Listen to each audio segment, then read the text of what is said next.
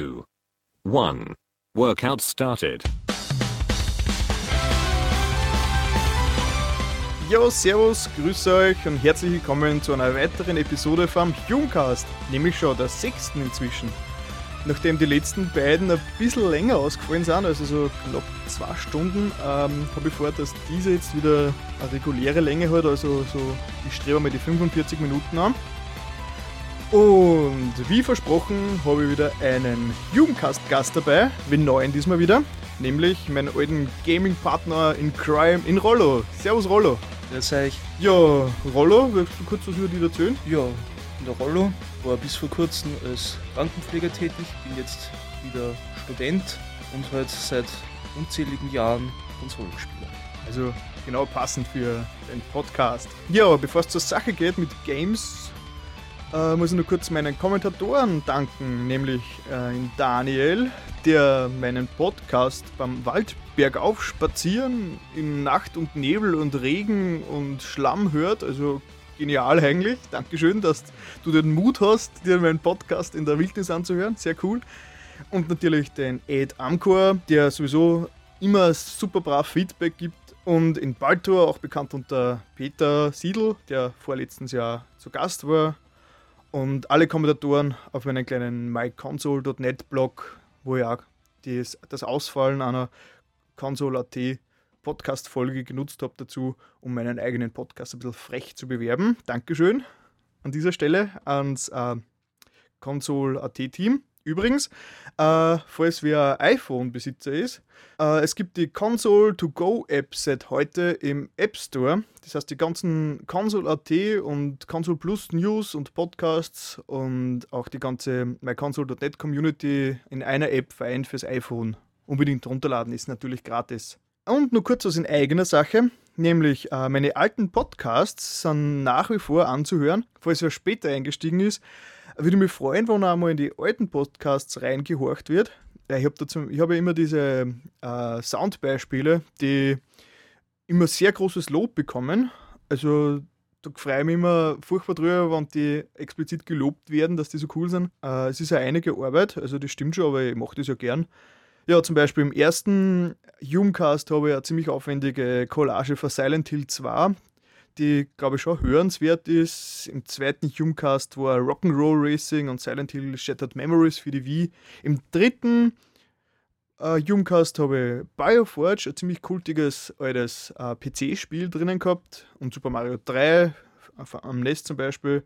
Im vierten war Starwing und natürlich Samples für David Lynch und im letzten war Super Mario Land und DuckTales. Also es würde mich freuen, wenn zumindest diese äh, Soundschnipseleien von mir ein bisschen angehört werden.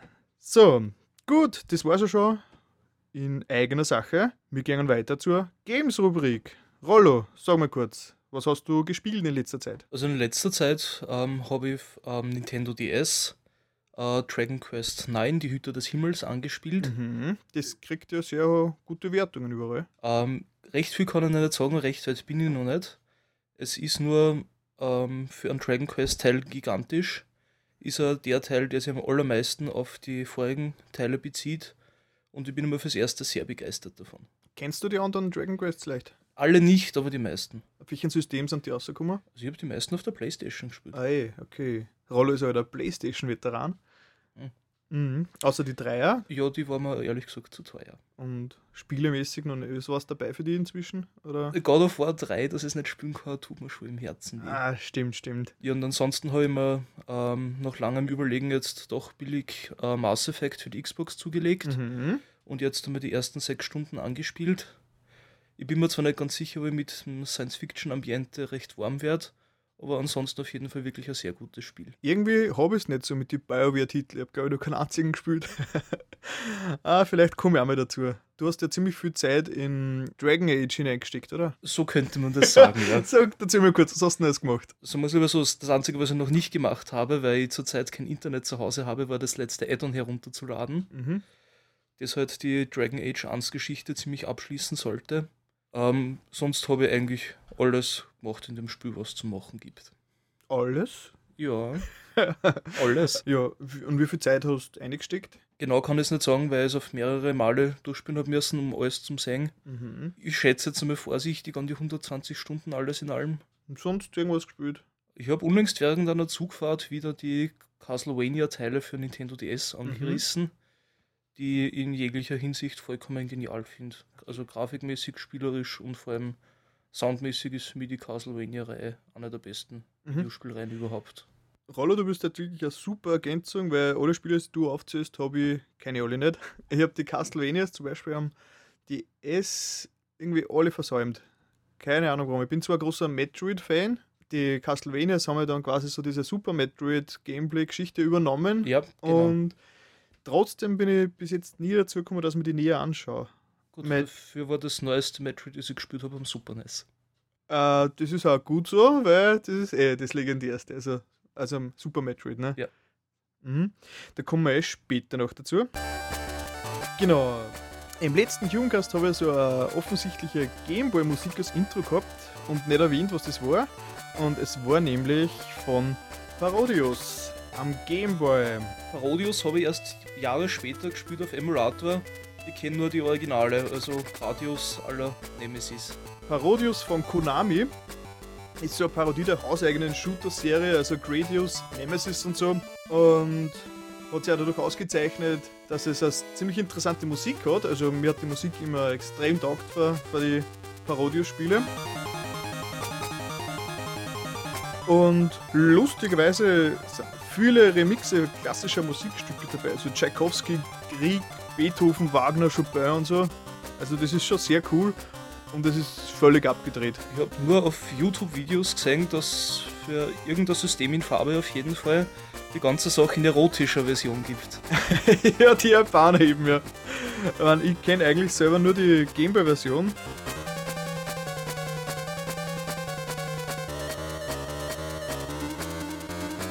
Die Macher von, von Parodius haben selber schon gewusst, dass ihre Musik ziemlich cool ist, weil sie haben äh, den typischen guten Konami-Cheat eingebaut. Oben oben und unten links rechts, links rechts BA, wo man dann zu einer Soundauswahl kommt und so die ganzen cool Sounds eigentlich auch hören kann, die man im Hintergrund hört. Kannst du ruhig einmal borgen, wenn du magst. Auf. Hast du noch einen Gameboy daheim eigentlich? Ich habe nur meinen originalen Gameboy daheim. Original Aus japanischen Gameboy? Ja, aus dem Jahre 1989. Sehr cool, sehr cool. Schaut halt nur nicht mehr ganz so neu aus. Der ist halt eher schon ein bisschen gelb inzwischen. Äh, ja, und die Tasten sind ein bisschen pickert und grauslich. Hast du den Gameboy nie putzt? Nein. Ich habe, glaube ich, mein Gameboy dort zumindest täglich geputzt, vor dem Schlafen. Die ganzen Rillen irgendwie mit der Zahnbürsten. Bin dafür in der Hand, mit, also mit Gameboy in der Hand des Öfteren einpennt. Äh, ja, das ist natürlich auch cool. Also hat mir als Kopfpolster gedient. Wie die Goethe-Büste beim Hader, ne? genau. Ja, über einen Teil der Serie haben wir heute schon geredet. Und der neueste Teil, den habe ich jetzt wieder in meinen Humecast drin, mit Soundbeispielen im Hintergrund, nämlich Metroid Other M für die Wii. Ist jetzt ganz frisch rausgekommen und ist im Gegensatz zu den letzten Teilen, die was ja Metroid Prime auf, auf Gamecube und Wii waren, wieder in 2D oder besser gesagt halb 2D, so 2,5D. Man, kann, man rennt zwar hauptsächlich von links nach rechts, aber man kann in einen Raum hinein, also räumlich herumlaufen und so. Du hast dir die äh, Prime-Serie nicht gespielt, oder? Ähm, nein, mein letzter Metroid-Teil war der am Super NES, weil mich äh, ein bisschen das 3D-Shooter-mäßige angeschreckt hat. Gut, wenn man es nicht mag, kann man nichts machen, wie gesagt, aber ich finde, die Primes sind wirklich herausragend. Aber alle Leute, mit denen ich geredet habe, das gespielt haben, es wirklich über alle Maßen gelobt. Wenn man die Metroid-Stimmung mag, eben, es passiert halt oft mal ein Randl nix und man sucht halt nur, wenn, man das, wenn einem das nicht zu fade ist. Das ist schon sehr genial. Ja, Metroid ADM ist übrigens in Zusammenarbeit mit von Nintendo und Team Ninja entstanden. Also Team Ninja sind diese lustigen Japaner, die für Dead or Alive und für hyperrealistischen Körperbewegungen her bekannt sind. Und es wurde auf der E3 2009 überraschend angekündigt, also mit dem hat irgendwie keiner gerechnet. Und jetzt ist es da. Es spielt chronologisch direkt nach dem dritten Teil, also eben ein Super NES Teil. Und die Anfangssequenz startet genau dort, wo der dritte Teil eben aufhört. Why am I still alive?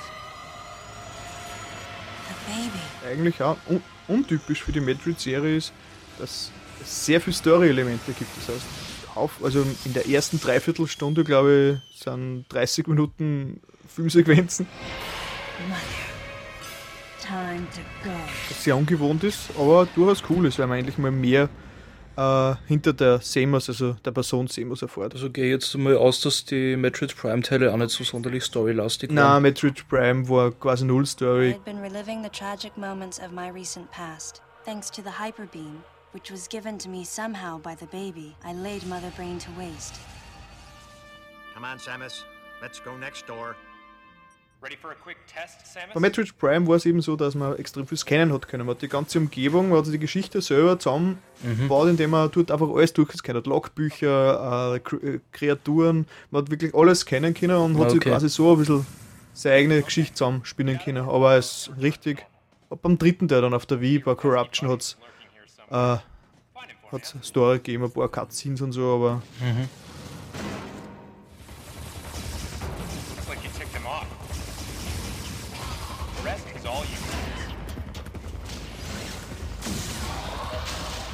genau, das war jetzt nämlich schon die Tutorial-Geschichte am Anfang. Mission completed.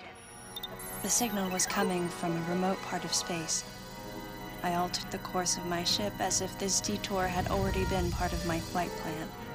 Und nach dem Tutorial findet, hört man wieder einen Funkspruch, dem man natürlich folgt und gelangt zu einem mysteriösen, anscheinend kaputten Raumschiff namens äh, Bottle Ship, das man dann gleich betritt und, durch, und erforscht. Das ist man zum ersten Mal richtig mit der Steuerung konfrontiert. Nämlich, wenn man jetzt die Wii-Mode hält man wie im NES-Controller und steuert, ganz normal. Und wenn man aber wenn die Wii-Mode auf den Fernseher hinrichtet, wird es automatisch zu einer First-Person-Ansicht. Und man kann quasi mit der Wii-Mode so suchen und schießen, also so shootermäßig. Und sobald man wieder normal nimmt, hat man wieder einen normalen, die normalen Controllersteuerung. Anthony. There's only one person who calls me princess. And that person is Anthony Higgs of the Galactic Federation Army. Hey, and your buddy's here too. Adam Malkovich, a general in the Galactic Federation Army. Lasst ihr das da mit dieser Steuerung halbwegs flüssig spielen? Äh, äh, ja, jein, würde sagen. Es ist ein bisschen stressig. Man hat zwar Auto-Aiming, also man zieht jetzt automatisch. Das Ziel ein bisschen schwierig wird so in dem Halb-3D-Raum, aber ich glaube, es funktioniert schon ganz gut. Genau, der erste Bossfight ist schon da, wo man so ein komisches, aus äh, Käfern bestehendes Riesenwesen bekämpft. Man kann jetzt jederzeit äh, alles aufladen. Man braucht halt ein bisschen Zeit dafür zum Chargen. Das heißt, mit dem Kampf wird es ein bisschen stressig, wenn dann die Gegner attackieren, aber man kann eigentlich jederzeit die Missiles wieder aufladen. Okay. Samus. Looks like I'm gonna need to ask for your cooperation on this mission. But I'm also gonna have to ask that you follow my commands. You don't move unless I say so, and you don't fire until I say so. Any objections, lady? Genau, und neu ist auch, dass man diesmal nicht am Anfang des Spiels das ganze Equipment verliert und danach wieder, ich, zusammensammeln muss, sondern man ist diesmal zum ersten Mal in einem Teamverbund von Soldaten und muss sich den Befehlen äh, vom Chef äh, fügen und der erlaubt dann erst den Gebrauch von verschiedenen Waffen erst im Verlauf des Spiels. Also so haben die das diesmal gelöst.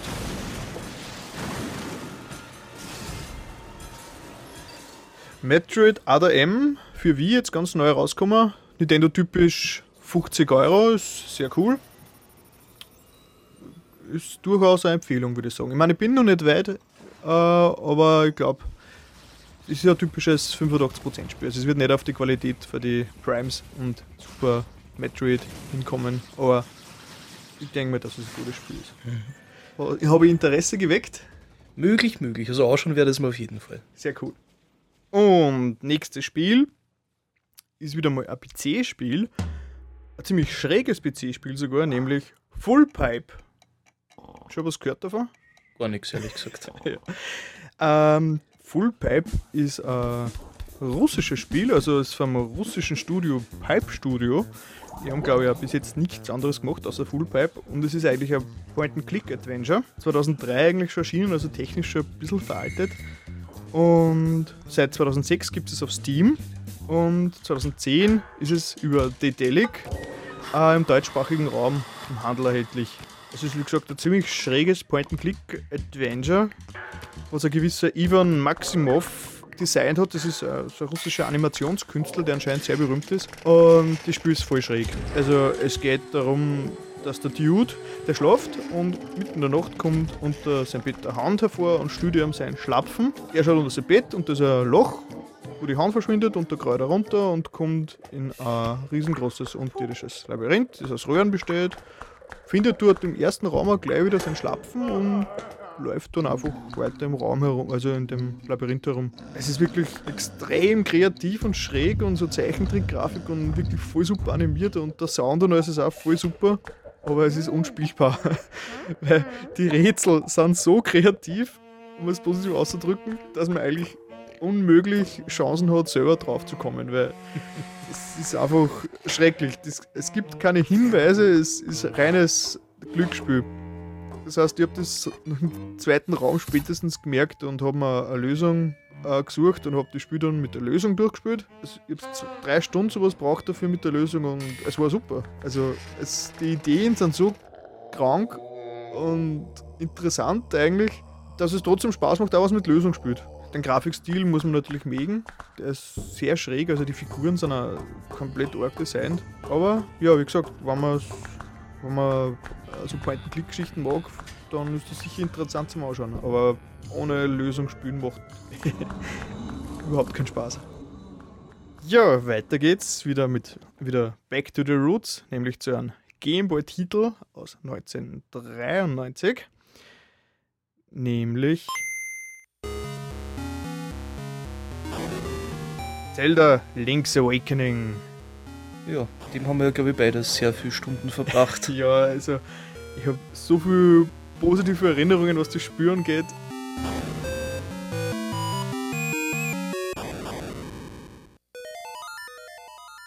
Es ist 1993 rausgekommen, direkt nach dem Super NES Teil quasi.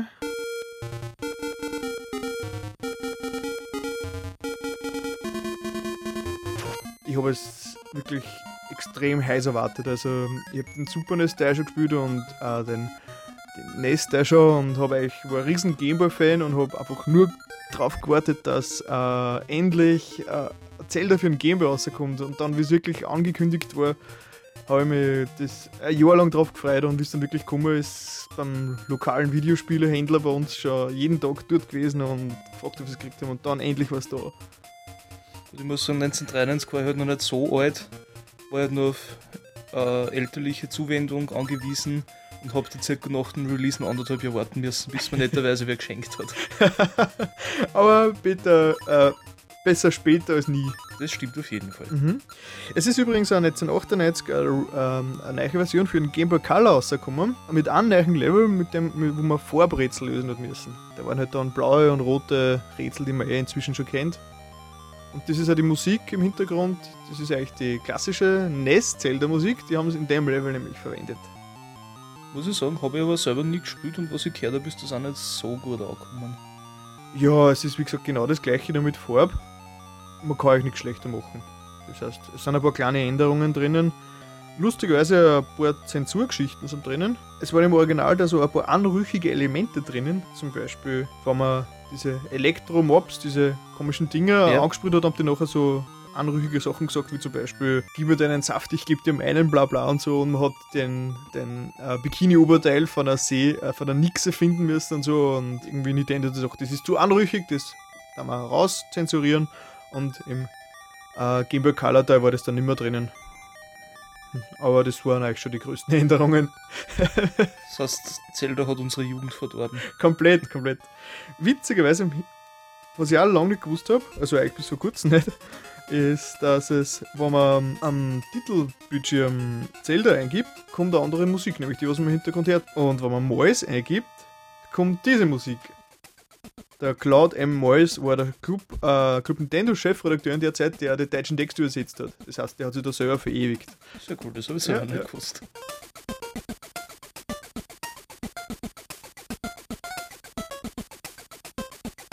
Link's Awakening ist, ich finde, nach wie vor fast der beste Zelda-Teil. Ja, ich meine, da kann man jetzt sicher drüber streiten. Es ist ein mal eine Abwechslung, weil er mal komplett aus dem anderen Zelda-Setting ausgerissen ist. Äh, von der Geschichte her und einmal ausnahmsweise nicht der Ganon der Böse ist Mhm. und das Ende ja ein bisschen dubios ist. Mhm. Ja, es ist, ähm, wie gesagt, es spielt auf der Insel Kokolint, auf die der Link bei seinen Abenteuer, dort ist schiffbrüchig und so und wird dort angeschwemmt auf der Insel und freundet sich dort mit der lokalen Bevölkerung an und so. Und das ist das Coole, was mir immer so gefallen hat an dem äh, an Link's Awakening, dass die dass es eine Geschichte gibt. Es gibt eine Geschichte, die deckt man auf mit der Zeit und so und man lernt die Charaktere kennen und das sind alles Charaktere und so. Man trifft sie immer an verschiedenen Ort, Orten und so. Und man wird richtig, man fühlt sich richtig zu Hause schon auf der Insel. Und es ist dramaturgisch schon sehr interessant, weil gegen Schluss ändert sich dann, also kommen wir dann drauf, um was es wirklich geht und ich weiß nicht, ob ich da jetzt spoilern sollte, aber ich glaube, es lässt sich fast nicht vermeiden, weil ich ja die Endgrafik gar mit aufgenommen habe.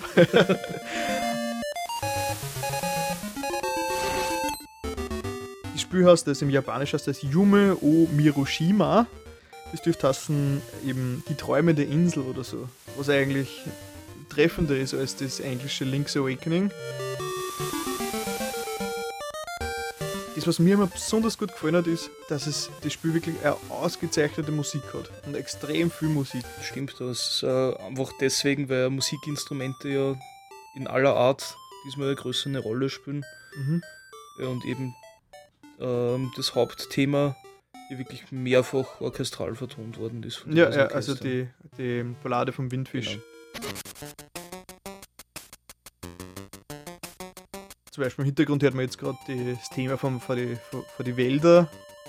Für die Musik waren drei Herren zuständig, nämlich Katsumi Totaka, Minakio Hamano und Kuse Ishikawa. Das heißt, dass der Koji Kondo da gar nicht mitgemischt Ah, hat. offiziell nicht, ne? Hat mich selber gewundert. Der Koji Kondo war bei Link's Awakening nicht dabei anscheinend. Oder gerade Urlaub gehabt haben.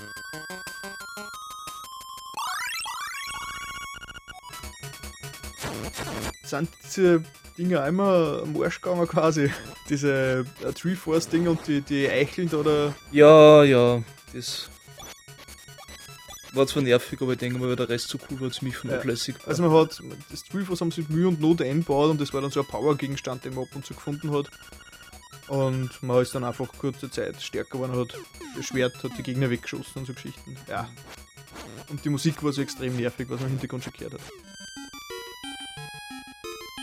Und es hat wirklich fast jedes Haus und ähm, jed, jeder Ort eine andere Musik.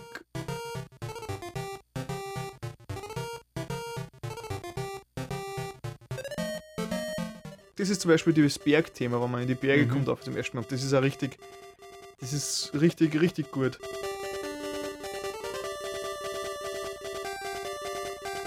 Vor allem richtig lange Musikstücke. Im Zuge von der Aufnahme, wir haben erst festgestellt, wie, wie wirklich lang und abwechslungsreich die Dinge sind. Die, die Themen wiederholen sich oft zweimal, aber sind abgewandelt. Beim dritten Mal passiert ganz was Neues und so. So ein Loop dauert oft gleich mal zwei Minuten oder was, bis das wieder vorne fängt. Und ich glaube, das war wirklich sehr wichtig, weil gerade bei so einem Spiel wie Zelda ist man sehr lang unterwegs und wenn die Musik da irgendwas falsch macht, kann das schon extrem nerven. Ne? Das stimmt. Vor allem, wenn man längere Zeit in einer Gegend auf der Suche nach irgendwas ist und wie es damals halt so war, keinen Löser parat hat. Mhm. Das Lustige war, ich habe einmal an, an Club Nintendo Österreich, also Stadelbauer, geschrieben, wie ich nicht weiterkomme. Und die haben mir dann kopierte Lösung geschickt, die es aus dem Total außerkopiert haben. Also ich muss gestehen, also ich habe zu dem Spiel in Originallöser gehabt. Ist er von sämtlichen Lösern, die ich besitze, sicher einer der schönst gestaltetsten mit dem meisten Artwork drinnen. Mhm. Und irgendwer hat sich ja sogar die Mühe gemacht und hat in den Löser ein Gedicht über den Windfisch eingeschrieben. Also die Lösungsbücher für die Zelda-Spiele waren immer cool, ja. Das ist noch immer die, die Bergmusik. Also ich finde es wirklich großartig. Ich war mal so verrückt und habe alle Musiken aufgeschrieben. Das heißt, ich habe das Spiel durchgespielt und mit einem Notizzettel nebenbei und habe alle Musiken aufgeschrieben. Ich glaube, ich bin auf irgendwas mit 55 oder so gekommen. Also wirkliche Musikstücke. Also 55 verschiedene Titel. Ohne Jingles, so Geschichten. Ja. Also richtige Musikstücke, die halt einfach gespielt werden. Also für ein Gameboy-Spiel wirklich Mhm. gewaltig. Zum Beispiel, das ist der Zauber, der Traumschrein. Ja, Total genial. das war das, wo man dann nachher das Kraftarmband kassiert, oder? Ich glaube fast, ja. Mhm. Also irgendwo im Dorf steht so ein kleiner Raum Also ist so ein Haus und da kann man erst. Na, da hat man das Kraftanbahn schon, aber sonst kommt man nicht rein. Das sind diese Blöcke stimmt, davor. stimmt. Ich weiß gar nicht genau, was man kriegt drin. Ich weiß nur, man muss sie niederlegen. Genau, man ruft ins Bett rein, dann verschwimmt alles und dann ist man in so einer kleinen Traumwelt, wo man, ähm, wo man irgendeinen super Gegenstand kriegt. Und das war das Schöne am, ähm, an Link's Awakening, dass es so viel Abwechslung, Abwechslung gegeben hat. Sondern es ist alles irgendwie, hat eine Persönlichkeit. Was mir noch sehr nervig an dem Spiel vorkommen ist, weil das wirklich langwierig war, man braucht nämlich, glaube ich, eh ziemlich bei Zeiten einmal die Schaufel und die kann man nur in dem Geschäft käuflich erwerben um 999 Ja, genau. Rubine. Und bis man die zusammen hat, Ja. weil die, bis zu dem Zeitpunkt hat man einfach nicht so viel, Man tut man ewigstens Gras schneiden. Man könnte, man kann stehlen, ne? Man kann es stehlen, nur das Problem ist, dass er danach der Ladenbesitzer killt und man ab sofort Dieb hast. Und wenn man es schaffen würde, das Spiel durchzuspielen, ohne zu sterben, hat man eine andere Endgrafik. Was ja, Schon? ja. Org. Ich meine, deswegen habe ich die andere Endgrafik nie gesehen, weil es mir zu blöd war, die 999 Rubine zu sammeln. Aber in der Endgrafik sieht man zum Schluss über den Himmel in Windfisch schweben. Und wenn man es mit Null mehr Sterben durchspielt, angeblich äh, statt ein Windfisch das Mädel, das ihm da vom Strand aufklappt. Aha, sehr cool, sehr cool. Also mit der Endgrafik, das habe ich nicht gewusst. Ich habe übrigens, die Speicherung, die ich habe auf, auf meiner Kassetten, äh, hat übrigens auch alle Herzen und null mal sterben. Also ich habe keine Ahnung, wie, Streber. keine Ahnung, wie alt die ist. Aber ich habe es mir anscheinend mal angetan. Es Das gab ist übrigens- dann nur, glaube ich, einen zweiten inoffiziellen Cheat, weil man ja nachher, glaube ich, immer ziemlich horrendes Geld nur irgendwas Zweites aus dem Geschäft kaufen Ich, muss. so genau habe ich es nicht mehr im Kopf. Äh, es ist nur so, wenn man sich die Mühe gemacht hat, die 999 Rubine zu sammeln und die Schaufel kauft, sofort speichert und A-Draht, ähm, dann bleibt die Rubinanzahl Mhm. auf dem Stand stehen, wie du die Konsole A-Draht hast. Mhm. Was mir auch sehr gefallen ist, weil auch jeder Dungeon hat bei Link's Awakening seine eigene Musik. Und das ist mir eigentlich im Nachhinein aufgefallen, dass mir das bei Zelda 3 am Super NES, äh, mir hat das sehr gestört, dass das so wenig Musiken gehabt hat. Da hat auch jeder Dungeon die gleiche Musik gehabt und auch jede Höhle die gleiche Musik und so. War nichts gegen Zelda 3 am Super NES, aber musikmäßig ist, ist einfach die Gameboy-Version weit besser. Besser, okay, sagen wir so, weit interessanter. Das zum Beispiel ist jetzt schon die Dungeon-Musik vom zweiten Level.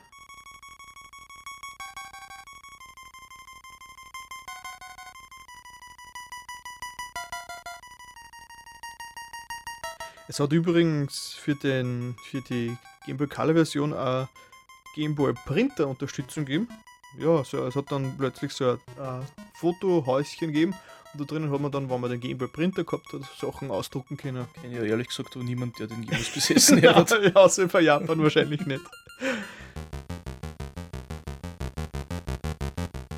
Link's Awakening ist vom Takahashi Tezuka gemacht worden und ich glaube, der Miyamoto war nur äh, supervisormäßig dabei.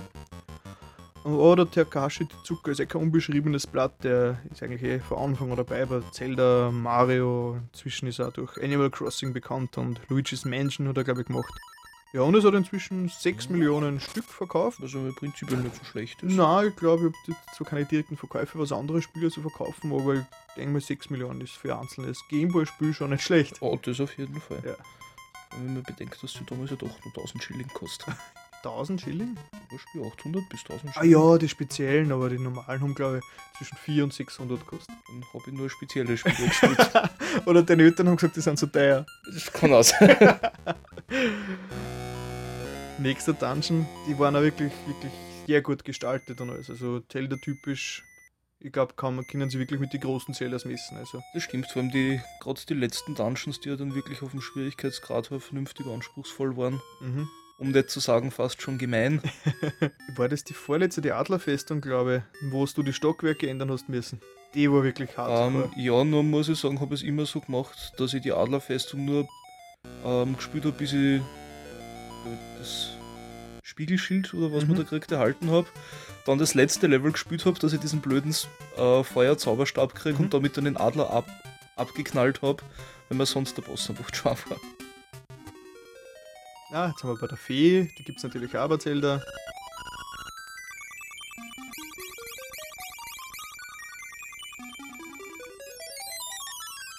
Ja, was haben wir da jetzt? ich hab's jetzt. Ah, das ist dieses Wasserfloß, die Floßfahrt. Mhm, genau. Genau, das ist die normale Untergrundmusik, die mit der Zeit auch schon nervt. Also mir hat die immer sehr genervt. Wobei ist das nicht das einzige Zeldas, wo Gumbas als Gegner vorkommen? Ja, ja, das ist cool. Äh, das, was interessanter ist, ähm, es hätte ursprünglich gar kein richtiger Zelda-Teil werden sollen, sondern war nur ein, quasi ein technischer Test vom Entwicklerteam, die wollten schauen, ob es am Gameboy möglich ist und haben eigentlich ursprünglich vorgehabt, Zelda 3 für den Gameboy umzusetzen. Also, Mhm. und haben halt dann munter drauf losentwickelt und waren halt lustig und sind dann irgendwie mit der Zeit draufgekommen, dass das sehr cool als eigenes Spiel war. Und deswegen, und ist erst später dann wirklich, also das Spiel war schon gebaut, also ein großer Teil war schon gebaut. Und dann haben sie es erst wirklich zu einem Projekt gemacht. Und deswegen ist es auch so ein bisschen anders als die anderen Zeldas, weil es einfach viel lockerer rangegangen sind. Und es ist a, es, es nimmt sich ja selber nicht ernst. Also es kommen Goombas vor und so Geschichten, auf die man in 2D-Sequenzen draufspringen kann, aber es, es passt alles. Es passt einfach alles Stimmt. perfekt. Es ist einfach wirklich ein sehr, sehr gutes Spiel. Es gibt zurzeit, also ich glaube, es ist ja nicht aufgelegt, ne? Sicher, es gibt ja keine Gameboy-Spiele zurzeit, ne? Durch das der DS inzwischen auch nicht mehr abwärts, also der DS war eh nie Gameboy abwärts kompatibel. Das heißt, diese guten alten Gameboy-Perlen sind zurzeit eigentlich nicht erhältlich. Außer Emulator halt. Emulator, ja, ich meine offiziell natürlich. Das müsste jetzt eher schon vor die letzten Welten sein. So ganz genau habe ich es auch nicht im Kopf. Und zum Schluss, also wird es richtig traurig eigentlich. Das ja, ist- das stimmt. Das war mir, also ich war dort mal zwölf Jahre alt und mir war das fast schon ein bisschen, also mir war der Schluss fast schon ein bisschen zu traurig eigentlich. Vor allem, man kriegt dann immer schon mehr Hinweise, um was es wirklich geht und so und man hat schon vor vorahnen können, was zum Schluss passiert. Und, und acht Dungeons gibt's. Und ich glaube im sechsten oder was. Unten rechts, wo, beim Zoodorf unten, glaube ich. Mhm. Da hat man dann zum ersten Mal die Steintafel gefunden mit einer eigenen Sequenz, wo man, äh, wo man so eine, Inschrift in der Wand gesehen hat, wo eben schon Hinweise waren, um was es geht. Das war sehr cool. Link's Awakening hat er diese Tauschgeschichte angefangen, das glaube ich dann bei, Ja, bei, genau. bei äh, Ocarina of Time weitergeführt haben mit den Masken.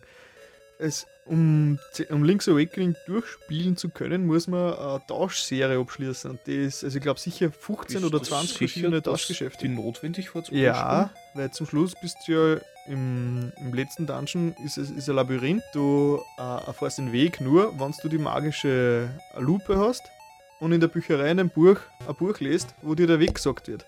Stimmt, stimmt. Ohne stimmt. dieser magischen Lupe findest du den Weg nicht und darum musst du ähm, das, die Tauschgesch- Tauschgeschäfte abschließen. Also es, es wirkt echt das ganze Spiel über, als wäre das äh, einfach nur ein Spaßgeschäft, dass du ständig Sachen tauscht. Na, es ist, also es ist wirklich eine sehr coole Tauschgeschichte. Mir fällt jetzt nicht ein, was alles zum Tauschen ist, aber. Ah, übrigens, der Will Wright, den man von SimCity kennt. Mhm. Also, nein, nicht der Will Wright, der Mr. Wright. Dieser grünhaarige Typ Ja. aus SimCity vom Super NES ist auch im Spiel dabei. Der schreibt nämlich, äh, huckt in seinem Haus oben und schreibt einen Liebesbrief an seine Walrus-Freundin. Genau, und du musst ja überbringen, oder? Den muss man auch übrigens. Genau, und jetzt sind wir eigentlich schon beim Endspurt. Das heißt, wenn wir nicht gespoilert werden, würde ich weiterschalten. Man hat alle acht Instrumente gefunden. Das sind die Dungeons versteckt. Das war der Grund, warum man die Dungeons ähm, machen muss. Um das mysteriöse Windfischei zu öffnen, das ganz hoch über, über Dorf thront. Und das ist jetzt gerade die Sequenz, wo man alle acht Instrumente spielt.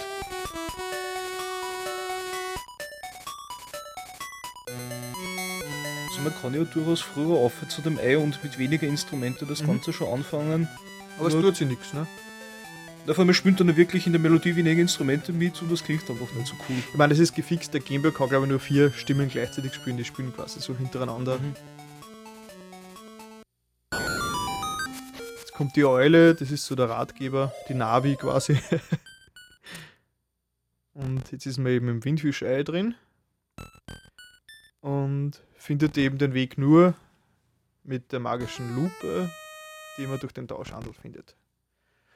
Ja, weil sonst kann man da glaube ich ja ewig um rennen. Mhm, ja, es ist so ein ty- ein typisches äh, Labyrinthrätsel, wo es einfach nur, wo die Räume es wiederholen und den Weg nicht hast. Und jetzt der Endgegner unten. Ich hab's, ich hab's ehrlich gesagt nie so ganz verstanden, wer jetzt wirklich der Endgegner ist. Aber es, es geht ja im, im Prinzip, also es geht um einen Traum. Also die ganze also das haben sie Insel. nie so genau erklärt, das ist eher so umgekommen, das war halt einfach der Endgegner, äh, ein Albtraum vom Windfisch, der ihm einfach nicht loslässt. Genau, also das ist jetzt der Spoiler. Die ganze Insel, wo der Link gestrandet ist, ist ein Traum von magischen, mysteriösen Windfisch. Der Link ist dort quasi gelandet, äh, unabsichtlich. Warum, weiß man nicht, warum er dort gelandet ist. Aber der einzige Weg, dass er wegkommt, ist, dass ein Windfisch aufweckt und somit den Traum zerstört. Die Albträume vom Windfisch haben sie so länger auf der Insel eingenistet und haben das dann immer mehr terrorisiert. Und Haben sie die Instrumente versteckt. Genau.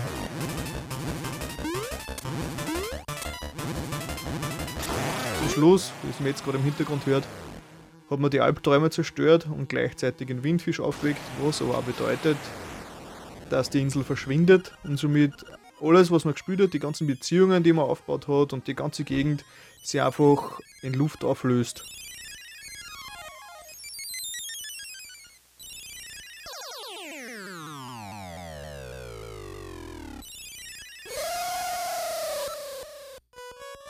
Genau, und jetzt wird nur letztes Mal die Ballade des Windfisch gespielt und jetzt sieht man in einer Sequenz nochmal Rückblendungen über das ganze Spiel, wo sie dann alles zum Auflösen anfängt. Und ich muss sagen, das hat mir jetzt mal schon die ein oder andere Träne über die Wange getrieben.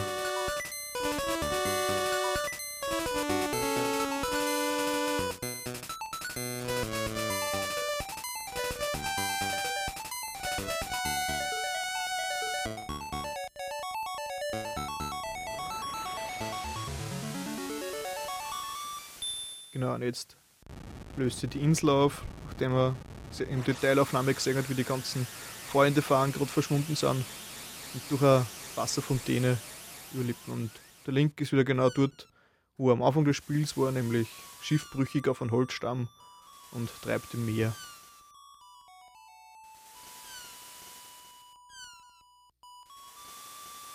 Dann ist das einer von denen Zelda-Teilen, wo zumindest laut Anleitungsheft und Löser der Link nur braunhaarig war. cool. so genau habe ich gar nicht drauf geschaut. Der Windfisch hat übrigens lustig ausgeschaut. So ein, ein Wal mit, mit ein Wal mit Tattoos und ein tätowierter Wal. So ein Hefenwal. Ein Hefenwal, der fliegt. Auf Drogen auch noch.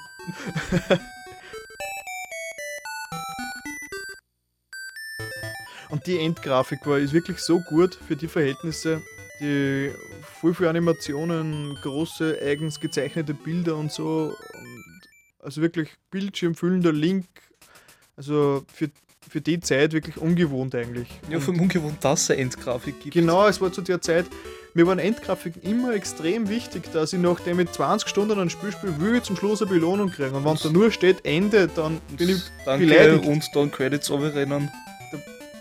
Wirklich und meine, die anderen Zelda sind nicht so berühmt für die Endgrafik, aber das Link's Awakening ist wirklich, ich habe das so oft durchgespielt, nur da, um die Endgrafik zu sehen. Ja, wobei ich habe es bei Majora's Mask ziemlich interessant gefunden, dass je mehr Masken du gefunden hast, desto mehr Endgrafik du gehabt hast. Also aber ja, es war im Prinzip Prinzip auch nur äh, Echtzeit, Kamerafahrt, bla bla bla, durch die Gegend. Das, das muss ich sagen, das hat mich bei den Zeldas immer ein bisschen gestört, dass die Endgrafiken nicht so der Burner waren, wie man so schön sagt.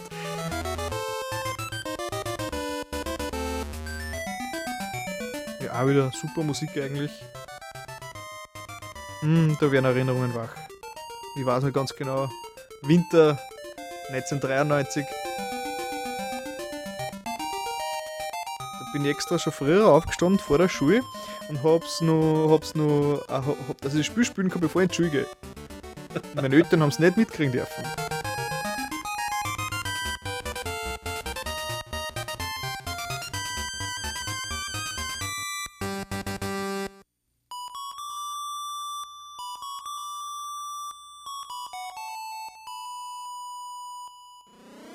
Passt. Gut, dann waren wir es eigentlich mit dem GameStar, der eher ein bisschen länger ausgefallen ist. Also eigentlich konnte man fast sagen, dass das fast schon so ein kleiner Zelda Link's Awakening Special Podcast war. Ja, deswegen trotzdem nur ganz kurz zu meiner nächsten Rubrik, nämlich Movies. Ähnlich angeschaut habe ich mir neulich District 9. Hast du schon gesehen? Ähm, ich habe, glaube ich, die ersten 10 Minuten versäumt, den Rest habe ich gesehen von dem Film. Wie hat er dir gefallen? Ähm, von der Idee her hat er mir wirklich sehr gut gefallen. Der Hauptcharakter, also dieser Mensch, Der Bürokrat. genau, ähm, habe ich insofern sehr gut äh, gefunden, weil er wirklich durchgehend als unsympathischer Idiot um mich kommt. so, wie es auch gemeint war und ich habe mir sagen lassen, der Schauspieler ist dann gut, wenn du mich wirklich nicht magst. wirklich. Und den habe ich wirklich nicht mögen. Die Story war dann halt doch vielleicht dann ein bisschen flacher, als ich mir das ursprünglich vorgestellt Das habe. ist generell, also jeder hat District 9 damals gelobt und so und das ist so der Überraschungshit und doch relativ äh, low budget und so. Ich habe mir, auch- ich hab mir auch sehr viel erwartet, wie man dann wirklich erst angeschaut habe.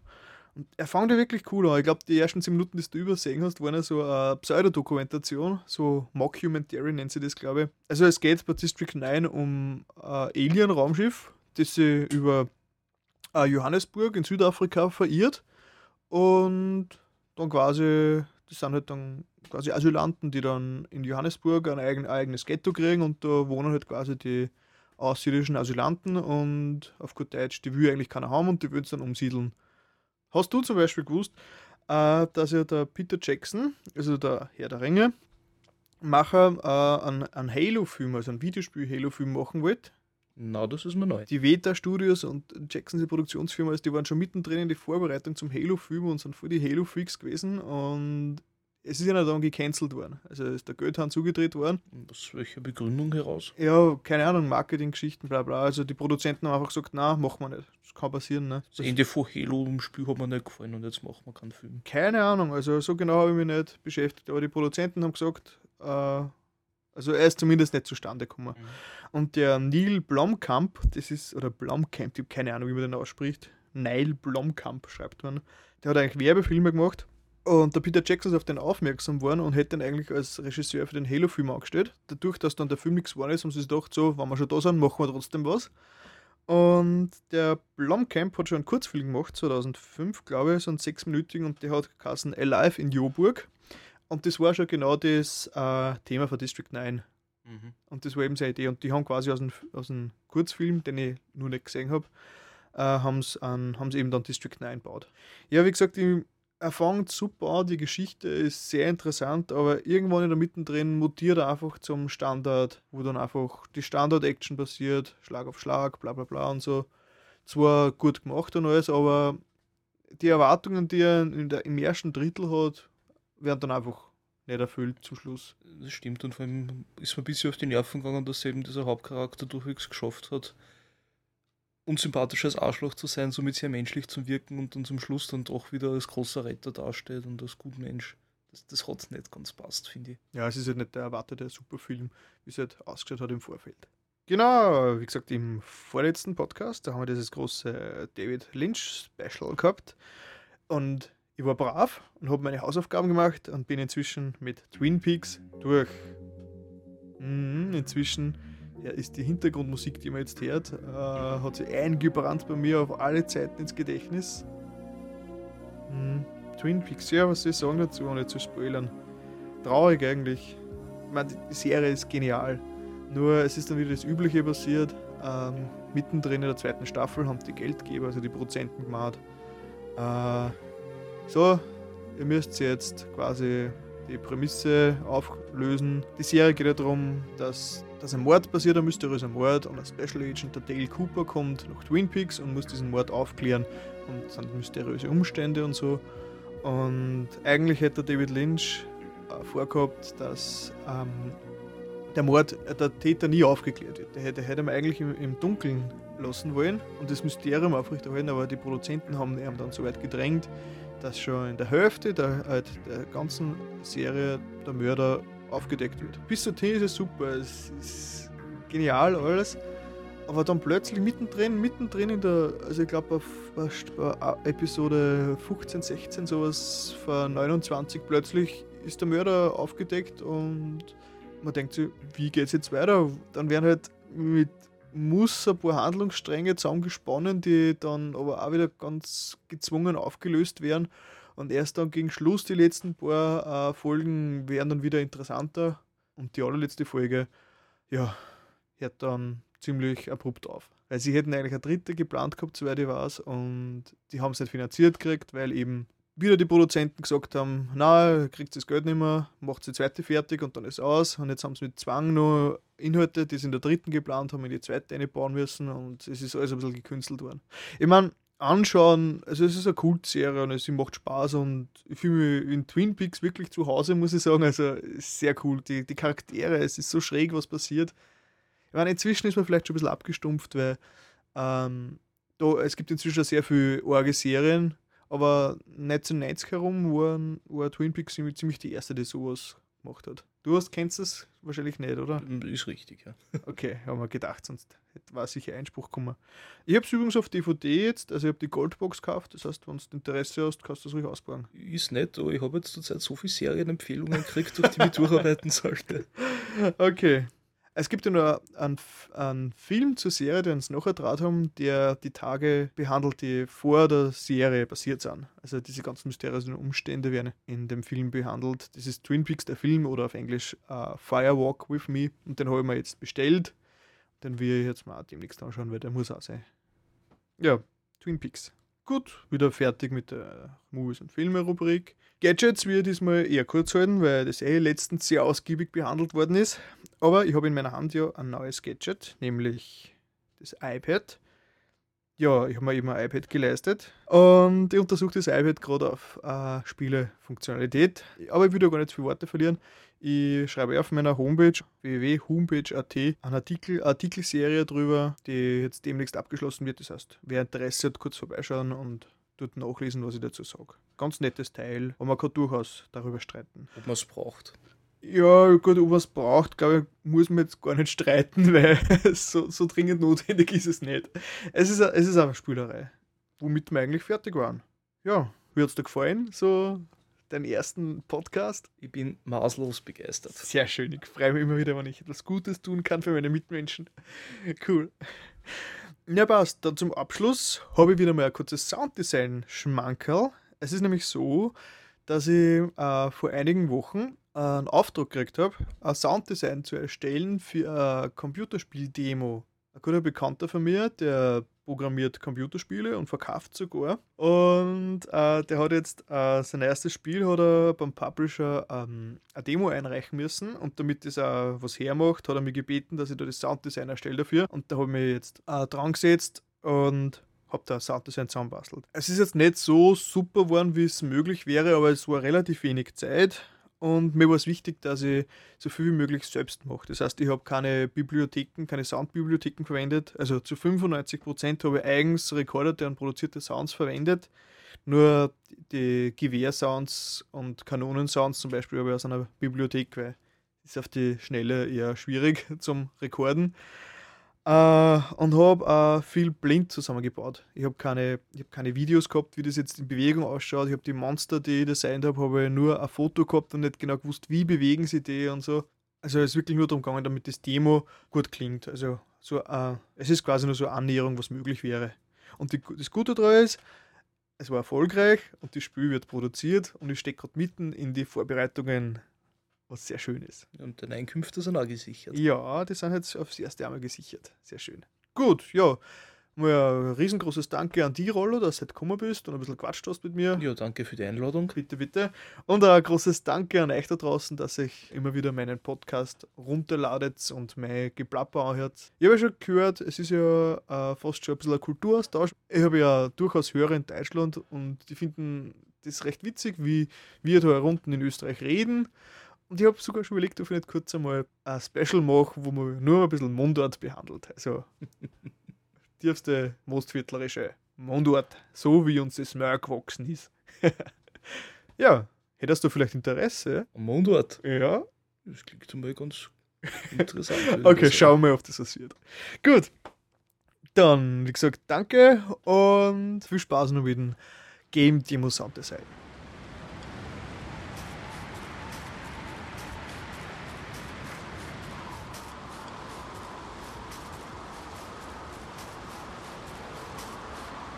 Dieser Ort lässt sogar mir eine Gänsehaut aufziehen.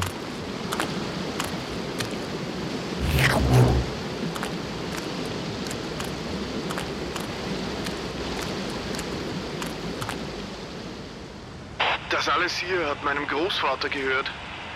Die Hütte hat er nur im Schlaf erwähnt, kurz bevor er aus seinem Albträumen erwachte. Die meisten Bücher hier sind in Sprachen geschrieben die ich nicht verstehe. Vielleicht sogar in Sprachen, die kein Mensch mehr beherrscht.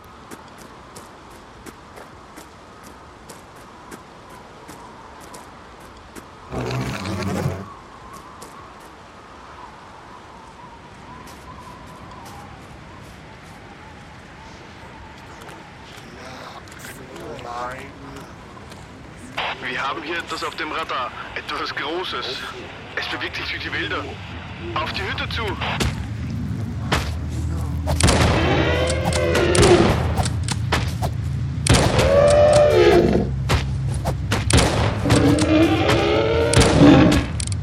Oh mein Gott, eine der verfluchten Kreaturen selbst. Verdammt nochmal, bring deinen Blackhawk her und schieß das Ding in Stücke.